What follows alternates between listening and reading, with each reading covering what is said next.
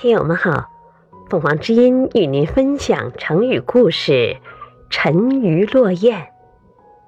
解释：鱼见之沉入水底，雁见之降落沙洲，形容女子容貌美丽。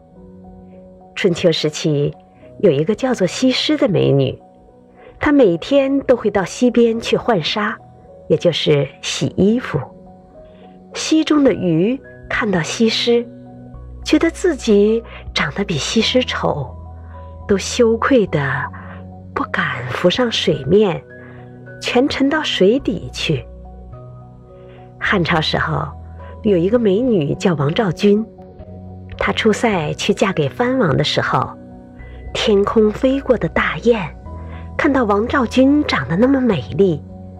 都惊讶的忘记该怎么飞了，全坠落到树林里面。后来大家在称赞一个女人长得很漂亮，就说她有沉鱼落雁的容貌。感谢收听，欢迎订阅。